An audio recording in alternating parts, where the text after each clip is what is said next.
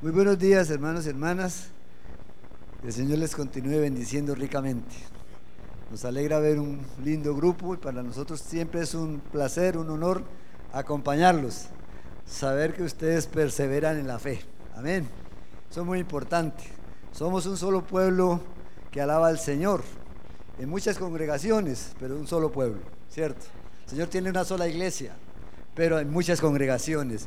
Y entre más congregaciones haya, Gloria al Señor, porque más se están también sumando al pueblo del Señor. Hoy vamos a compartir, diríamos, un texto o más bien una reflexión que tiene que ver con el tema del amor. ¿Cuánto les gusta el tema del amor? Cierto, el tema del amor sigue siendo muy interesante. Dice que Dios es amor, ¿cierto? Y que todo lo hizo por amor y que te ama entrañablemente. Amén. ¿Usted cree eso? ¿Que Dios te ama entrañablemente? Yo lo creo. Si estamos acá es porque Él nos ama. Porque Dios sigue manifestando su gracia, su misericordia con nosotros. Pero así como Dios nos ama, ¿qué espera Dios de nosotros? Que lo amemos, ¿cierto? O sea, la única manera de corresponder al amor de Dios es amándolo a Él también. Vamos a leer la palabra del Señor, vamos a leer varios pasajes, pero vamos a empezar con uno que está en Josué, en el Antiguo Testamento, en el capítulo 22, los versículos 1 al 5. Josué capítulo 22, los versos 1 al 5. ¿Lo tenemos hermanos y hermanas? Josué capítulo 22, versículos 1 al 5. Dice la palabra del Señor así.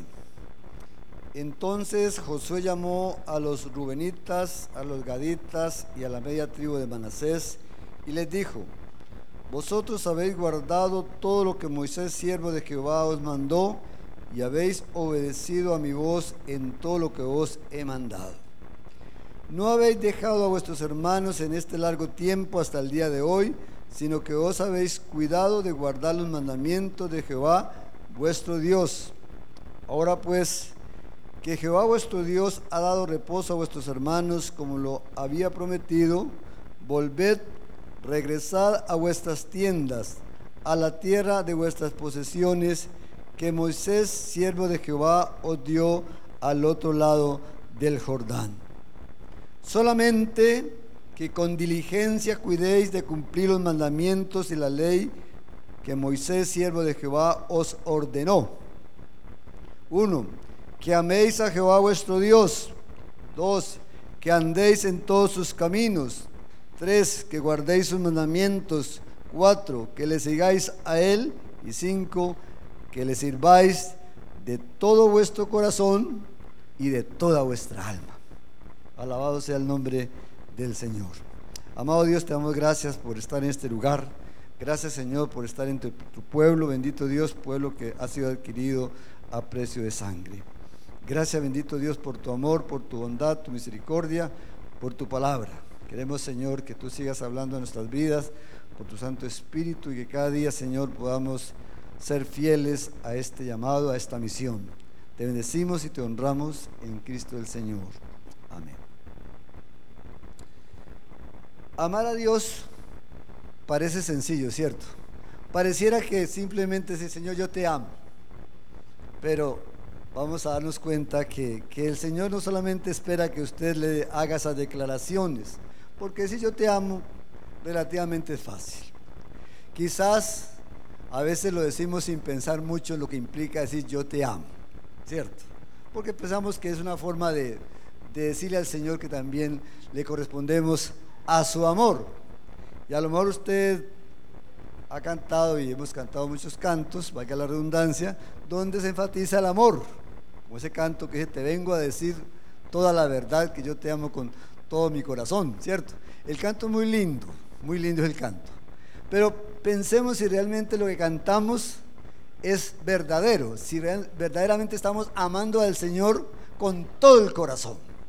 Porque ahí uno podría decir, realmente sí, yo amo al Señor, pero realmente lo amo con todo el corazón, con todo mi ser. Cuando hablamos, del corazón, hablamos de todo lo que somos nosotros mismos. Es la personalidad, es, todo nuestro ser que debe adorar al Señor. Y realmente vamos a, ver tres puntos dentro de muchos otros con los cuales usted y yo podemos decirle al Señor realmente que lo amamos. En primer lugar, cuando honramos al Señor. ¿Y cómo lo honramos? Cuando le servimos al Señor y cuando adoramos al Señor. Tres puntos importantes que también hemos leído acá en la palabra. Honrar al Señor. Qué importante, ¿cierto? ¿Cómo honramos al Señor? ¿O qué significa honrar al Señor? Honrar es darle alabanza, gloria, honor, reconocer quién es Él quién es ese Dios al cual estamos adorando. Tener una alta opinión, un concepto muy elevado de lo que es Dios para usted y para mí. Porque no podemos honrar a alguien que no conocemos. Por eso es muy importante conocer a Dios. Y para conocer a Dios hay que meterse en su palabra, ¿cierto? Porque este libro es la revelación de Dios. No hay otra forma de conocer a Dios sino a través de la palabra. Y lo felicito porque aquí hay interés también de estudiar la palabra los jueves. Qué bueno. Entre más usted estudie la palabra, más conoce al Señor y mejor lo puede amar. Amén. Entonces, vamos a darnos cuenta que una manera como usted ama al Señor es honrando al Señor. Y lo honra con su vida, con todo lo que usted hace, con todo lo que usted piensa con sus emociones, con sus sentimientos, con sus pensamientos, con sus acciones. Pero de pronto hay un texto que me, llama, me llamó la atención, que está en Proverbios capítulo 3, versículo 9 y 10. Dice así, Proverbios 3, 9 y 10. Honra a Jehová con tus bienes y con las primicias de todos tus frutos y serán llenos tus graneros con abundancia y tus lagares rebosarán de mosto. Eso se refiere al zumo la uva. Y entonces, de pronto el Señor es muy puntual. Honra a Jehová, honra al Señor con tus bienes, con todo lo que tú tienes. ¿Quién te lo ha dado? El Señor. Y hay que partir de ese principio, porque a veces sí, decimos amamos al Señor y queremos entregar al Señor el corazón, pero no me toques el bolsillo ni la bolsa, Señor, porque eso es mío. o sea, amamos al Señor como decir, Señor, yo te amo con el corazón, pero todavía no te amo mucho con la bolsa, porque eso es mío. Y ahí son una parte importante que a veces nosotros no entendemos porque a veces somos tan egoístas cuando decimos que amamos al Señor. Yo creo que si usted quiere manifestarle, expresar el amor, ya sea a su esposa o a su novio, a su novia, a un ser muy querido, no va a buscar lo peor para regalarle, ¿verdad que no? Buscará lo mejor, ¿cierto? ¿Estamos de acuerdo en eso? Si yo le quiero dar algo a mi esposa, no le voy a buscar algo de fantasía que ojalá no me cueste mucho. Ahí compré algo que era medio oro y valía 300 colones. No, porque estaría autoengañándome diciendo que la amo, pero le, doy lo, peorcito que, tiene, que, encontré por ahí. Al Señor se le da lo mejor, ¿cierto que sí? Por eso el Señor también dice acá, honra a Jehová con tus bienes, lo que usted tiene, que el Señor se lo ha dado y que usted pueda desprenderse con amor, con gratitud, porque es una manera como le correspondemos al amor de Dios.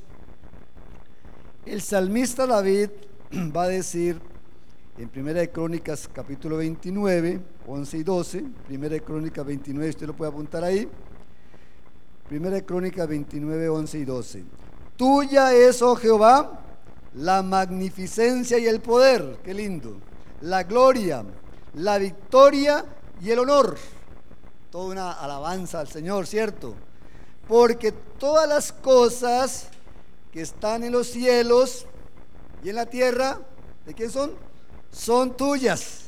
Hermano, si usted tiene un lotecito o algo, hay un terrenito, eso es del Señor también. El dueño es Él. Usted es el administrador. Si usted tiene una casa, usted es el que está administrando esa casa. El Señor se la dado para que usted tenga donde vivir, pero todo le pertenece al Señor. Todo es de Él, dice. Tuyo, Jehová, es el reino y tú eres excelso sobre todos. Las riquezas y la gloria proceden de ti y tú dominas todo. Amén. O sea, todo es del Señor, pero el Señor en su amor también nos comparte toda esa gracia y toda esa bendición, ¿cierto? El trabajo, que recibimos un salario, eso es que el Señor nos, lo da también, ¿cierto? Es una bendición. Pero a veces, usted sabe, en nuestra mente se generan pensamientos, ¿verdad? Por una parte, el Señor quiere que usted sea generoso, pero por otra parte, escuche una voz que le dice, no, usted puede hacer con eso lo que usted quiere, ¿cierto? Y hay personas que dicen, es que, es que no me alcanza para dar el diezmo, o no me alcanza para dar una ofrenda, hermano. Es que así no es el método. No es que si me sobra, que yo lo vea al Señor, porque yo no lo veo al Señor de las obras. Dios no es limosnero, ¿cierto? El concepto de la limosna, a ver qué le quedó por ahí unos centavitos para darle. Hermano, ¿cómo, nos da Dios? ¿Por migajas o en abundancia? En abundancia. El aire que usted respira, el Señor se lo da abundantemente. Dios no hace como por una medida así poquita de aire ahí. No, abundancia. El agua, abundante. ¿Cierto? Más bien tenemos inundaciones porque nos da mucha agua, ¿verdad que sí? y gloria al Señor. Pero el sol, la luz del sol es, imagínense, a veces hay nubes y sigue todo de día, porque Dios nos da en abundancia, ¿cierto?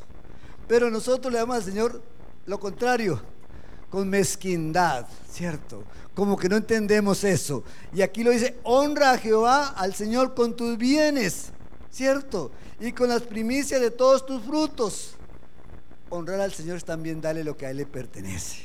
¿Cierto? Que usted le dé con gratitud.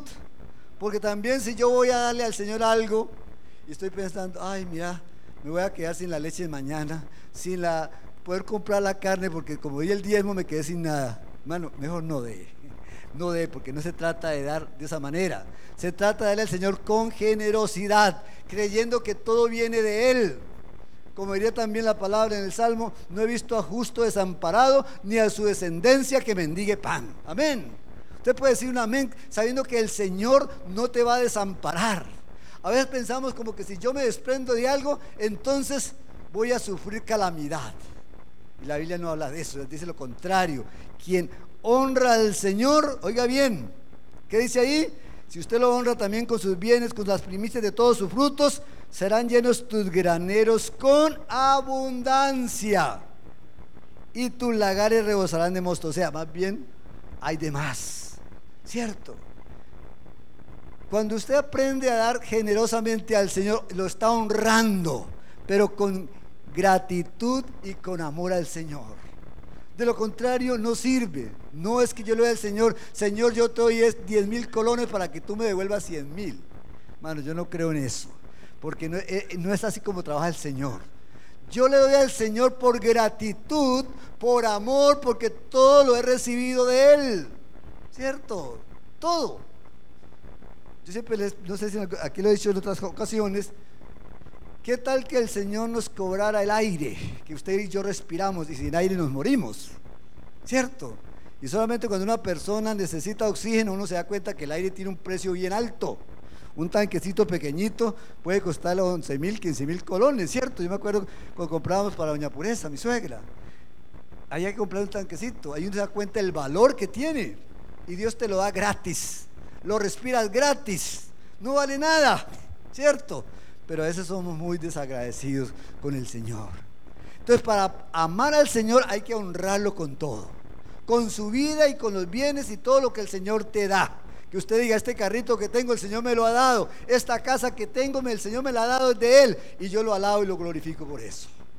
¿Cierto? Son actitudes con las cuales nosotros estamos honrando al Señor. No, es que como yo me fajé trabajando, es que yo sí soy bueno para trabajar, esto, esto me lo merezco yo. Por ahí en, Deuteronomio capítulo 11 también hay una advertencia de eso, para saber que todo lo hemos recibido de su mano. El pueblo de Dios tiene que ser agradecido y siempre reconocer que todo lo que usted tiene, un buen trabajo, tiene una familia, tiene una casa, ¿quién se la dio? El Señor. El Señor se la ha dado. Y cuando uno sabe que el Señor se la ha dado, entonces es más agradecido con él, por supuesto. Honrar al Señor. Y los hombres y mujeres que honraron al Señor nunca quedaron mal. Usted sabe, nunca quedaron mal. Usted puede revisar toda la historia de José, vendido como esclavo, tratado mal y lo que fue, y llegó a terminar en la cárcel. ¿Y qué hacía José? Sea el nombre de Jehová bendito. Yo alabo al Señor porque Él está conmigo. Estoy aquí en la cárcel injustamente, pero glorifico a mi Dios.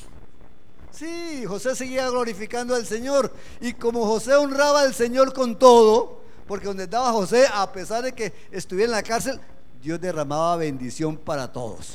Para José y para los que estaban con él, ¿cierto? Entonces el carcelero dijo, usted es la persona indicada para que administre aquí este trabajo en la cárcel. Y José dijo, con mucho gusto. Aquí estoy para servir, ¿cierto?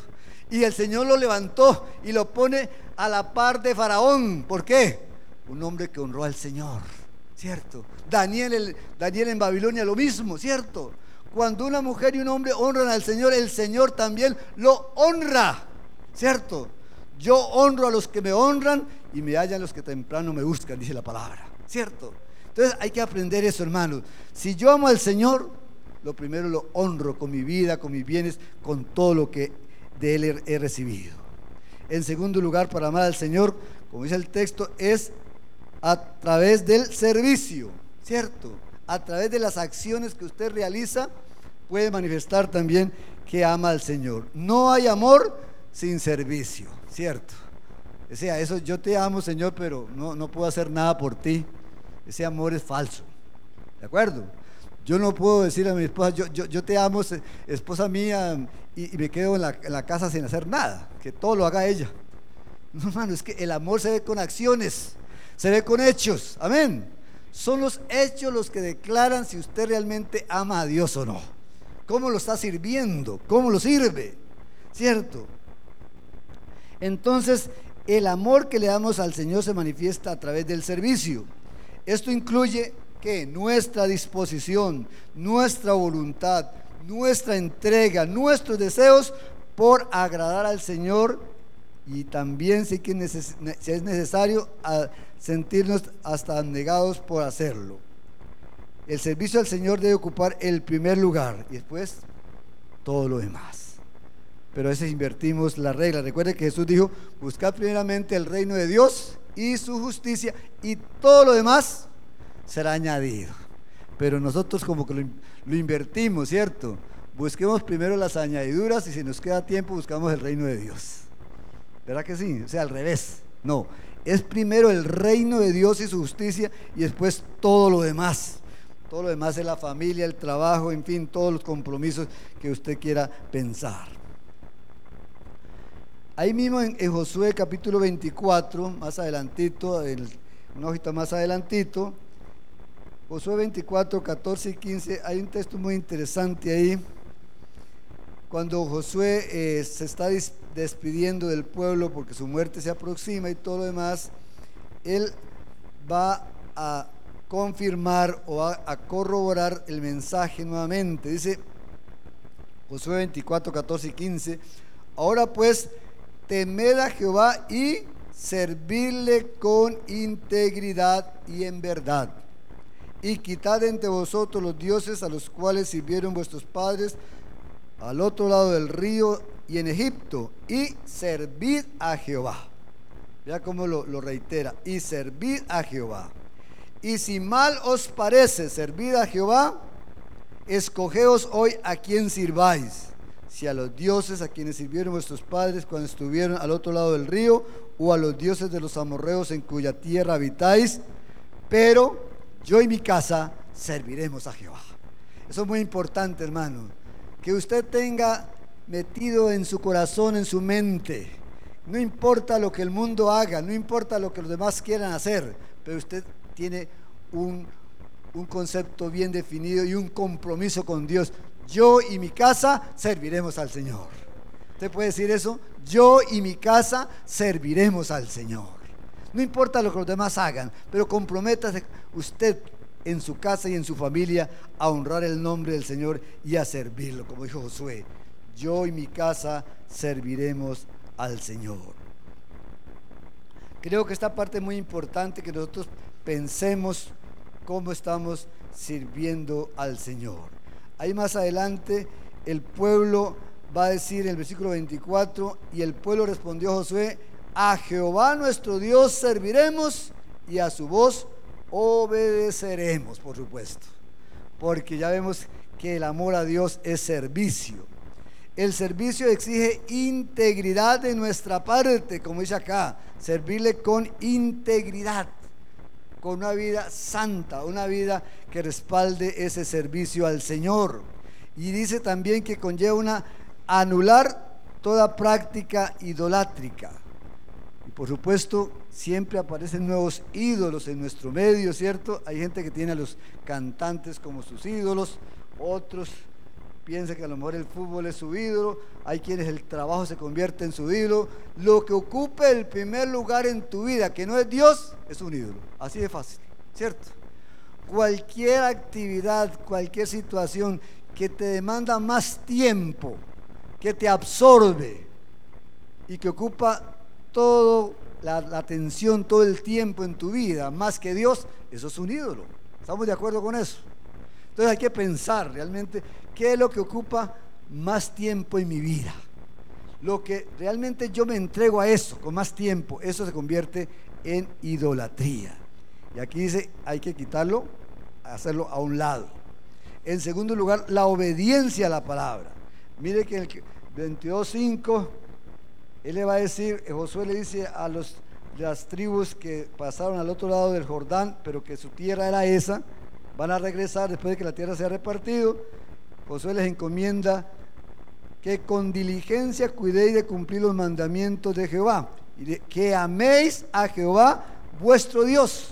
O sea, y el amor no es una posibilidad, es una exigencia, es un mandato.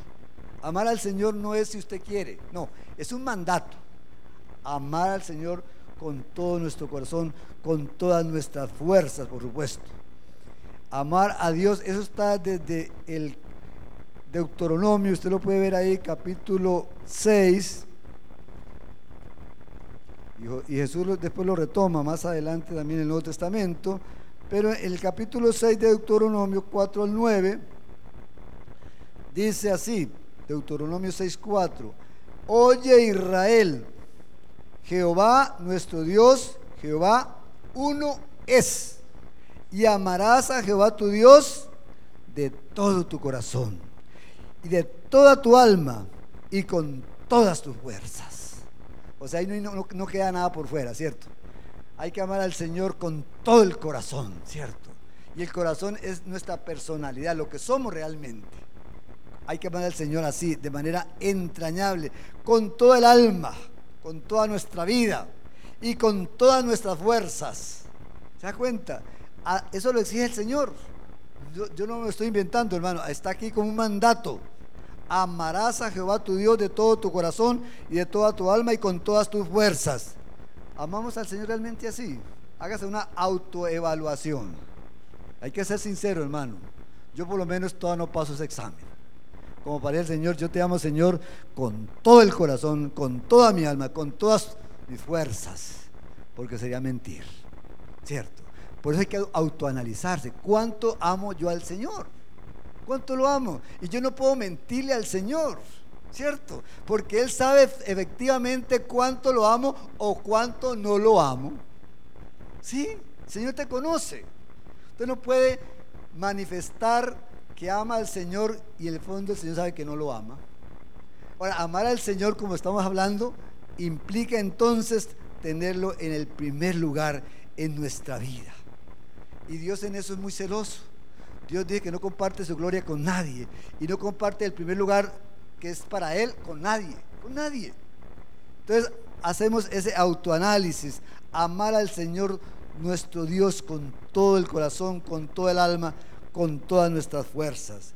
Y estas palabras que yo te mando hoy estarán sobre tu corazón. Y las repetirás a tus hijos y hablarás de ellas estando en tu casa y andando por el camino y al acostarte cuando te levantes y las atarás como una señal en tu mano y estarán como frontales en tus ojos y las escribirás en los postes de tu casa y en tus puertas. En otras palabras, quien está enamorado del Señor habla del Señor por todo lado, por todo lado lo que habla es, hay palabra del Señor, ¿cierto? Sí, si usted está enamorado del Señor, su corazón está lleno de esa presencia de Dios, palabra del Señor hay en tu vida. Cuando usted escucha a las personas, ¿de qué hablan las personas del mundo? De cualquier otra cosa que no sea de Dios. Más bien el tema de Dios les molesta, como que les cae mal, como que no les gusta, porque no aman al Señor. Pero si usted tiene en su corazón palabra del Señor y quiere compartirlas porque usted realmente está amando al Señor. Porque esta palabra es la que nos inspira para amarlo a Él realmente. Y es un mandato que está aquí en el Antiguo Testamento que Jesús después va a retomar también en el Nuevo Testamento. Andar en todos sus caminos.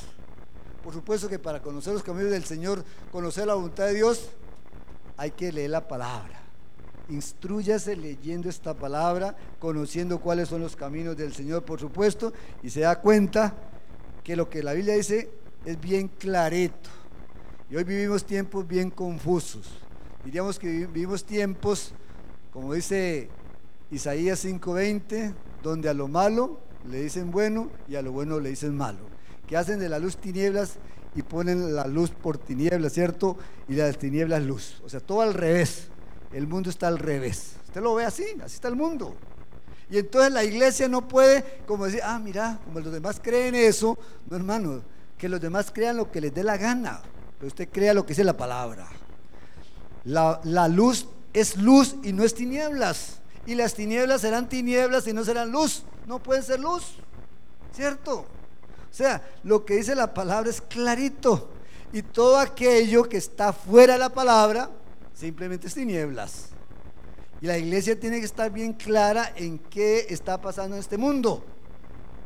Y está pasando por todas partes, ¿cierto? Con todo lo que vemos y lo que sucede a nuestro alrededor.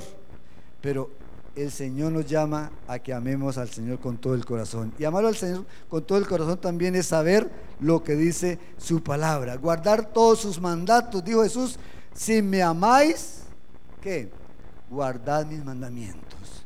Si yo amo al Señor, debo guardar sus mandamientos. Pero guardar no, es no tiene el significado de acumular, sino de hacer. Amén. De practicar la palabra. De hacerla, como decimos, rema en nuestra vida, parte nuestra. Eso es guardar la palabra. Y aquí leíamos también en Josué una palabra que llama la atención y que es fuerte, ¿verdad? Porque a veces eh, lo pasamos por alto, pero tiene que ver con el seguimiento. ¿Cómo seguimos al Señor? Dice a él, y le sigáis a Él. Sigáis, lo, sigue, sigue al Señor. Jesús va a ser muy explícito. Vamos a mirar lo que dice Lucas capítulo 9. Lucas capítulo 9. versículo 23 y 24. Es un texto en palabras de Jesús sobre el seguimiento. Capítulo 9, 23 y 24 del Evangelio según San Lucas. Dice, y decía Jesús a todos, sus discípulos y a los que estaban escuchando, si alguno quiere venir en pos de mí, que niéguese a sí mismo Tome su cruz cada día y sígame. Suena duro, hermano. Esto es una palabra dura, no, es tan sencilla. Porque todo el que quiera salvar su vida la perderá y todo el que pierda su vida por causa de mí, éste la salvará. Versículo 25. Pues ¿qué aprovechará o qué aprovecha el hombre si gana todo el mundo y se destruye o se pierde a sí mismo? ¿Se da cuenta? Entonces, el seguimiento, seguir al Señor no es tan sencillo ni tan fácil. ¿Cierto? Algunos creen que es muy fácil. Hermano, confronte la palabra. Dice, primero, niéguese a sí mismo. Negarse a sí mismo es ponerle una X al yo y decirle sí al Señor en todo. ¿Cierto? Y negarnos a nosotros mismos es fácil. No, hermano, porque a veces nosotros queremos satisfacer nuestros propios deseos, hacer nuestra propia voluntad. Y si nos queda tiempo, Señor, hacemos tu voluntad. Y el Señor dice, así no es, es al revés. Primero mi voluntad y después todo lo demás. ¿Cierto? Entonces ahí viene el reto, es un reto para nosotros entender que debemos negarnos a nosotros mismos. O sea, otras palabras, agradar primero al Señor y después a nosotros. No, invertamos la orden, primero nos, agradamos a nosotros y después al Señor. No, agrade al Señor en primer lugar, negarse a sí mismo. Y, no solamente eso, tome su cruz cada día. ¿A quién le gusta andar con una cruz aquí? Yo creo que a nadie, ¿verdad que no? Cargar una cruz, hermano. Yo creo que cuando alguien se va, a convertir o, estamos enseñándole o predicándole el Evangelio y decimos que hay que cargar una cruz, sale en carrera. Porque eso no es fácil. La cruz significa sufrimiento. No, la cruz, nadie ya una cruz está muerto de risa. No, la cruz es señal de sufrimiento. Pero Jesús quiere que usted crucifique su yo, como dice San Pablo. ¿Qué dice San Pablo? Con Cristo estoy juntamente crucificado. Eso dice San Pablo. Y ya no vivo yo, mas vive Cristo en mí. Esa declaración debe ser una declaración suya y mía. Pero hermano, no es tan fácil que usted diga que yo estoy crucificado, ¿verdad que no? Porque crucificado significa dolor, sufrimiento. No hay crucifixión sin dolor. No existe. Como no hay gloria si no hay cruz. Como no hay resurrección si no hay muerte. O sea, nosotros sabemos o a veces queremos, Señor, qué lindo compartir tu gloria estar en tu gloria. Lindísimo. Pero el Señor dice, primero hay que pasar por el Gólgota. Primero hay que pasar por el camino del sufrimiento. Negarse a sí mismo a veces cuesta. Que a lo mejor usted en su trabajo lo desprecian. Ah, mire, uno que será de santo ahí, se burlan de usted. Mano, eso no es nada. A Jesús lo escupieron, le dieron látigo. ¿Qué no le hicieron con Jesús? Sí, es que, ah, es que, es que estoy sufriendo una persecución en el trabajo, hermano. Lo que usted sufre, eso no es nada comparado con lo que el Señor sufrió. Pero hay que aprender a negarse a sí mismo para agradar al Señor. Pensemos si nosotros realmente nos estamos negando a sí mismo y estamos cargando la cruz del Señor. Cuando usted carga la cruz del Señor es porque realmente está poniendo al Señor en primer lugar. Él es el que merece toda honra y toda gloria. No es usted el que me la merece, es el Señor. Porque Él fue el que fue a la cruz y murió de manera injusta. El justo por los injustos, dice la palabra. Y el Señor nos amó de esa manera. Él no tenía por qué haber venido a morir a la cruz, pero era la única manera para que nosotros pudiéramos tener acceso directo ante el Padre. Es la única forma. Y en el servicio, hermano, a Dios todo lo que usted hace, si lo hace para el Señor, es importante.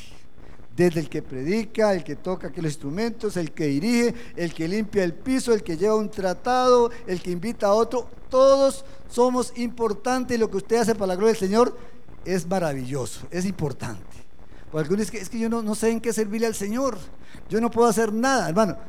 Dios no tiene gente inútil. Usted es un instrumento de la gracia de Dios. A lo mejor usted dice, yo, no puedo predicar o no tengo esa habilidad, pero puede hacer algo diferente, ¿cierto? Siempre hay talentos, hay dones que el Señor ha repartido a cada uno. Y usted puede servir al Señor con sus dones y talentos. Y si no lo ha descubierto, diga al Señor, ayúdame a descubrir el talento que tú me has dado para servirte. Porque todos somos útiles en el reino de Dios. Todos somos útiles. Tenga eso bien grabado en su cabeza. Usted es un instrumento útil en la mano de Dios. Porque usted es un hijo y una hija de Dios. Y donde está un hijo, una hija de Dios, está un representante del reino de Dios. Mi hermano, a veces nosotros no lo tomamos tan en serio, pero eso es algo, una verdad fundamental. Donde esté un hijo de Dios, hay un representante del reino de Dios. Así como donde está una persona, digamos, el embajador de Costa Rica en Francia, en Estados Unidos, representa a Costa Rica en nombre del gobierno, ¿sí o no? Esa persona es reconocida allá en ese país como el representante del presidente y de la República de Costa Rica en Francia, en China, donde sea. Pues usted nada menos que usted es representante, como diría San Pablo, usted es un embajador del reino de los cielos. Bueno, y a veces no lo tomamos tan en serio. Si lo tomáramos muy en serio, nos daríamos cuenta, primero, que es un gran privilegio y segundo, una gran responsabilidad. Usted es un representante en la empresa donde usted esté, en el trabajo donde usted esté, en el barrio, en la comunidad donde usted esté. Usted es un representante del reino de Dios. Y los demás pueden ver qué tipo de representante es usted. Ojalá que tenga un testimonio ejemplar para que los demás digan, caramba, vale la pena pertenecer al reino de Dios. Porque hay hombres y mujeres que efectivamente tienen una vida íntegra, intachable delante de los demás. ¿Cierto? El cristiano debe darse a conocer por lo que hace. No es acumular una serie de conocimientos aquí en la cabeza, es lo que nosotros vivimos. Que si usted trabaja con un grupo de personas y los demás son ladrones, usted es honesto al 100%. No se pierde ni siquiera un lápiz del trabajo porque usted es una persona honrada. Amén. Que los demás hagan lo que quieran, son ellos. Pero nadie puede decir, mire, es que ese cristiano también roba. Es que ese cristiano también está mintiendo. Es que ese cristiano también es tramposo. No, hermano. Usted no es de ese grupo. Porque usted es un representante del reino de Dios y su vida es ejemplar porque el Espíritu Santo mora en usted y lo que usted hace es para la gloria de Dios. Amén. Es parte de lo que tenemos que aprender cómo servirle al Señor, cómo lo servimos, cómo estamos trabajando para Él. Y por último, por supuesto que si yo sirvo al Señor, realmente sirvo al más necesitado, al más desvalido. ¿Por qué? Porque dice San Juan, eso está en 1 Juan 3, 17 y 18. Si yo digo, yo amo a Dios y aborrezco a mi hermano, soy un mentiroso. O sea, yo no puedo, yo amo al Señor con todo mi corazón, pero aquel hermano, como que no me importa. No, hermano, en la medida en que usted ama a su hermano, ama también al Señor, por supuesto. En tercer lugar, nosotros amamos al Señor cuando adoramos a Dios.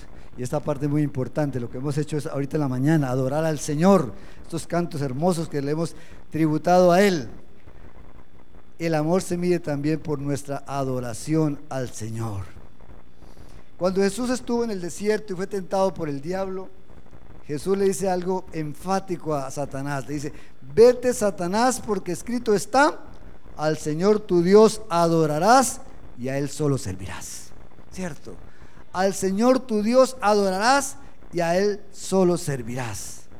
Y por supuesto, la adoración no es simplemente lo que hacemos en un momento dado. La adoración es un culto continuo. Nuestra vida debe convertirse en un culto continuo, como diría también Romano, por supuesto, una vida de adoración al Señor siempre. Ahora mire bien, la adoración que le damos al Señor no es para el gusto nuestro. Sí, hay gente que anda con un termómetro midiendo el culto. Si el culto estuvo muy alto, muy bajo, o si estuvo muy frío, muy caliente, ¿cierto? Como si el culto fuera para Él como si la adoración fuera para Él, hermano. No, no. La adoración es para el Señor, ¿cierto? Adoramos al Señor, a Él. Le, lo tributamos. Pero yo no tengo por qué estar midiendo la temperatura de la adoración. Porque no es para mí. La adoración es para el Señor, que le damos con todo el corazón. Y la adoración significa también inclinarse, postrarse, reverenciar a Dios, reconocer a Dios, como dice la palabra. La oración no depende de nuestros gustos. Lo único que importa en la oración es que a Él le agrade y que la gloria sea para Él. ¿Cierto? Eso es lo importante de la adoración. El Salmo 95, usted lo, ha escuchado bien y muy lindo. ¿eh? Venid, aclamemos alegremente a Jehová, ¿verdad? Postrémonos delante de Jehová nuestro Hacedor y empieza toda esa adoración delante del Señor. Y es que efectivamente debe haber nosotros esa, esa, idea bien clara de, que la adoración implica inclinarse, postrarse, reverenciar a Dios y decirle a Dios todo lo que Él es para usted. A veces cuando estamos orando, no sé, a usted le ha pasado como que somos bastante pedigüeños, ¿cierto? Como que nuestras oraciones no pueden darse al Señor si no empezamos a pedirle. Piensa usted en una oración donde solamente exalta al Señor Señor, gracias por este hermoso día, gracias por la vida, gracias Señor por todo lo que estás haciendo en mi familia, en, los familiares, en este pueblo, en fin. Mucho por qué agradecer al Señor. Tú eres excelso, eres grande, eres maravilloso. Exaltar al Señor y no empezar a pedir, ¿cierto? Porque somos muy pedigüeños. Casi analice sus oraciones, le queda como tarea. Analice sus oraciones para ver cuánto lo que usted le dice al Señor es pura adoración, reconocimiento, exaltación, o cuánto es pura petición. Petición, petición, petición, te pido por esto, te pido por lo otro, te pido por mí, por mi, familia, por el otro, y empezamos a, a pedir. No es que esté mal pedir, hermano, pero a veces somos más de pedir que de exaltar al Señor. Hagamos ese balance, que nuestras oraciones en un 90% exalten al Señor y en un 10% por sacamos tiempito para pedir algo, ¿cierto? Pero que primero exaltar al Señor como Él se lo merece, como Él se lo merece. Cuando Jesús se encontró con la mujer samaritana, ustedes recuerdan el pasaje que está en Juan capítulo 4, la mujer le dice, bueno, es que ustedes dicen que hay que adorar en Jerusalén. Y nosotros decimos que hay que adorar aquí en el monte Gerizim, un monte importante donde supuestamente se ha aparecido Dios. Jesús dice, mire, no, es, no se trata de que si lo adora en el monte o si lo adora en el templo, ¿cierto? Sino si lo adora en espíritu y en verdad, ¿cierto? Eso es lo importante, que lo adore en espíritu y en verdad. Y quizás al reflexionar qué significa adorar al Señor en espíritu, bueno, es que solamente Dios es espíritu, dice la palabra. Usted como persona tiene un espíritu y el espíritu es el que puede entrar en contacto con el espíritu de Dios para llegar a la adoración a Dios. Entonces tiene que haber ese nivel espiritual profundo para adorar al Señor. Yo no puedo estar adorando al Señor aquí y estoy pensando en el almuerzo, cómo estará el almuerzo hoy o cómo estará mi compromiso mañana. No, hermano, eso no sirve no hay concentración, no, usted tiene que meterse realmente espiritualmente en esa relación con Dios para que no haya interferencia alguna. ¿Cierto? Que usted pueda hablar con Dios, adorarlo a Él en espíritu y en verdad. En verdad significa que usted conoce, conoce quién es Dios. Porque dice la palabra que quien se acerca a Él debe saber quién es Él, ¿cierto? Y que Él está cerca de los que lo buscan. Entonces, yo conozco a Dios. Yo me acerco a Él porque Él se acercó a mí un día, tuvo misericordia de mí y me levantó, como dice también el salmista, del lodo cenagoso me levantó, en espíritu y en verdad. Y para darse esa relación usted necesita la presencia del Espíritu Santo. Amén. No hay adoración que no pase por la presencia del Espíritu de Dios. Porque no podemos adorar a Dios sin la mediación directa del Espíritu Santo. O sea, ¿quién lleva esa adoración ante el Padre? El Espíritu Santo que está en usted y está en mí. Por eso mucha gente, aunque adore o dice que adora, es una adoración falsa, porque donde no hay presencia del Espíritu de Dios, no hay verdadera adoración. Todo se queda aquí en la cuestión mental nomás. Pero qué importante es pensar que el Espíritu de Dios es el que hace posible que usted ore, que usted alabe, que usted adore, y el Espíritu Santo lleva ante el Padre esa adoración y ante el Hijo también, por supuesto. El Espíritu Santo se complace en que adoremos a Jesús como le hemos cantado en esta hermosa mañana. En la tierra, mientras estemos acá, nosotros estamos en una escuela. Esto es una escuela, hermanos, donde estamos aprendiendo a adorar al Señor, pero todavía nos falta mucho, ¿cierto? Nos falta mucho para adorar realmente al Señor. ¿Sabe por qué? Porque a veces cuando si de pronto hacemos una oración muy larga, ya estamos mirando el reloj, como que se están pasando, ¿verdad? Como que se está extendiendo esto. Nos, medimos en el tiempo. Y la oración del cielo, hermano, va a ser una oración eterna. Una oración, el culto más fenomenal que usted pueda pensar está allá, en el reino de los cielos. Entonces, lo que hacemos acá es todo un entrenamiento para aprender a adorar al Señor, aunque Él se complace lo que hacemos nosotros ahora, realmente esto no es un poquitito y es como un destello muy, muy bajo de lo que es el verdadero culto allá en el cielo cuando estemos todos reunidos con Él. Vamos a mirar solamente para que usted se dé cuenta lo que es la adoración celestial. Eso está en Apocalipsis capítulo 4, versículos 8 al 11. Todo el capítulo 4 y 5 habla de la adoración en el cielo. Léalo bastante porque es, muy lindo.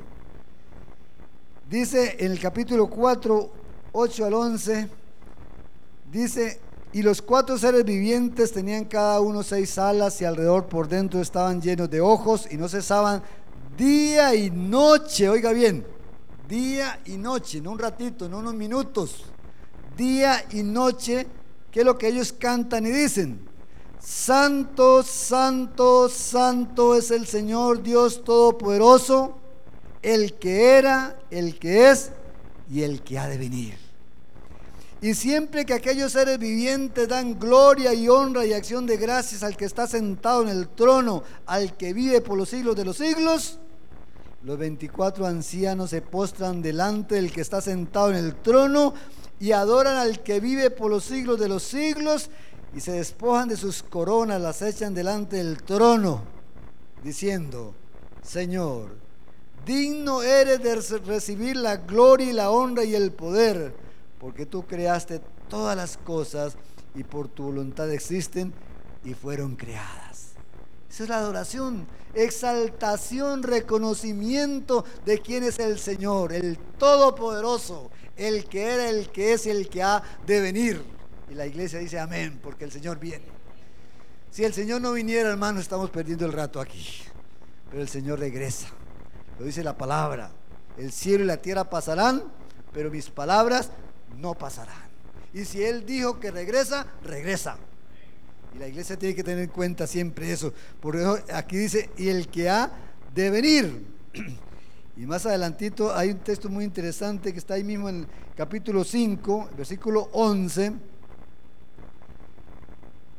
Tal vez el versículo 9 más arribita, porque también cantaban un cántico nuevo diciendo, digno eres de tomar el libro y de abrir sus sellos, porque tú fuiste inmolado, se refiere a Jesús, y con tu sangre nos has redimido para Dios de todo linaje y lengua y pueblo y nación. Y nos has hecho para nuestro Dios reyes y sacerdotes y reinaremos sobre la tierra. Y miré y oí la voz de muchos ángeles alrededor del trono y de los seres vivientes y de los ancianos. Y su número era millones de millones que están adorando al Señor día y noche, que decían a gran voz, oiga, Oiga qué coro más tremendo celestial. Millones de millones que cantan el mismo canto. El cordero que fue inmolado es digno de tomar el poder, las riquezas, la sabiduría, la fortaleza, la honra, la gloria y la alabanza. Hermano, hay que nutrirse de, de, este canto para que usted exalte al Señor. Ahí estamos aprendiendo cómo adorar al Señor y todo aquel que ama al Señor también lo adora con estas palabras maravillosas y a todo lo creado que está en el cielo y sobre la tierra y debajo de la tierra y en el mar y a todas las cosas que en ellos hay, oí decir otra vez, viene la adoración, al que está sentado en el trono y al cordero sea la alabanza, la honra, la gloria y el poder por los siglos de los siglos. Alabado sea el Señor. Hay mucho que aprender, hermanos, para adorar al Señor. Que su vida adore al Señor siempre, con sus acciones, con su vida, que usted mismo se convierta en un culto permanente para el Señor. Puede ser que usted diga, pero es que a veces yo no puedo sacar el ratito, pero mentalmente está conectado con el Señor. A lo mejor usted va manejando y está conectado con el Señor. La hermana que está cocinando está conectada con el Señor. Imagínese, estaríamos todo el tiempo adorando al Señor, porque esta adoración es eterna. Y a veces nosotros no estamos aprendiendo cómo adorar al Señor. Aquí hay toda una lección grande para adorar al Señor, reconocerlo en todo. Él es el grande, Él es el que merece toda alabanza y adoración. Solamente Él. El mundo no lo, no lo reconoce y más bien tiene mucha idolatría. Aún en nuestro país, desgraciadamente, hay mucha idolatría. Pero el Señor merece toda honra y toda gloria. Que nosotros lo adoremos como Él se lo merece. Porque quien ama al Señor está dispuesto también a adorarlo. Si nosotros lo amamos, vamos siempre a adorarlo. ¿Sabe qué, hermanos? Dice algo muy interesante en 1 Corintios 2.9. Como está escrito, cosas que ojo no vio, ni oído yo, ni han subido al corazón del hombre, son las que Dios ha preparado para los que lo aman. ¿Oyó eso, hermano? ¿Le suena bonito, hermoso? Claro, es una declaración, es una promesa maravillosa. Hay cosas que ni el ojo ni el oído oyó, digamos, de la gente común, ni han subido al corazón del hombre, ni siquiera se le ha pasado por ahí. Pero dice, son las que Dios ha preparado. Quiere comunicárselas a usted, quiere darle esos secretos importantes si usted ama al Señor. Imagínese casi nada que Dios le revele cosas importantes. Dios quiere revelarse y se sigue revelando a través de sus hijos y de sus hijas. Solamente espera que usted lo ame. No más. Ama al Señor tu Dios con todo tu corazón, con toda tu alma y con todas tus fuerzas. Proverbios 8:17, grábeselo bien hermano, Proverbios 8:17. Dice el Señor, yo amo a los que me aman. Oiga bien, yo amo a los que me aman y me hallan los que temprano me buscan. Lindo, ¿cierto?